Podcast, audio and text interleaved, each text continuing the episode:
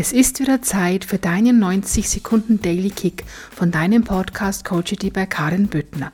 Heute Fühlen ist das Denken deines Herzens. Wenn wir uns erlauben würden, auf unsere Gefühle zu hören, unsere Intuition zu spüren und unseren Impulsen zu folgen, ja dann, dann würden wir unser Herz als das nutzen, was es ist und für was wir es eigentlich haben. Unser Herz ist unser absolutes schöpferisches Zentrum. Auf unser Herz können wir uns stets verlassen. Unseren ach so hochgelobten Verstand sollten wir nutzen, um das auszuführen, was uns unser Herz sagt. Der Verstand ist der Butler unseres Herzens. Der Verstand ist eine Programmierung aus der Vergangenheit. Lerne wieder dein Herz zu hören und zu spüren.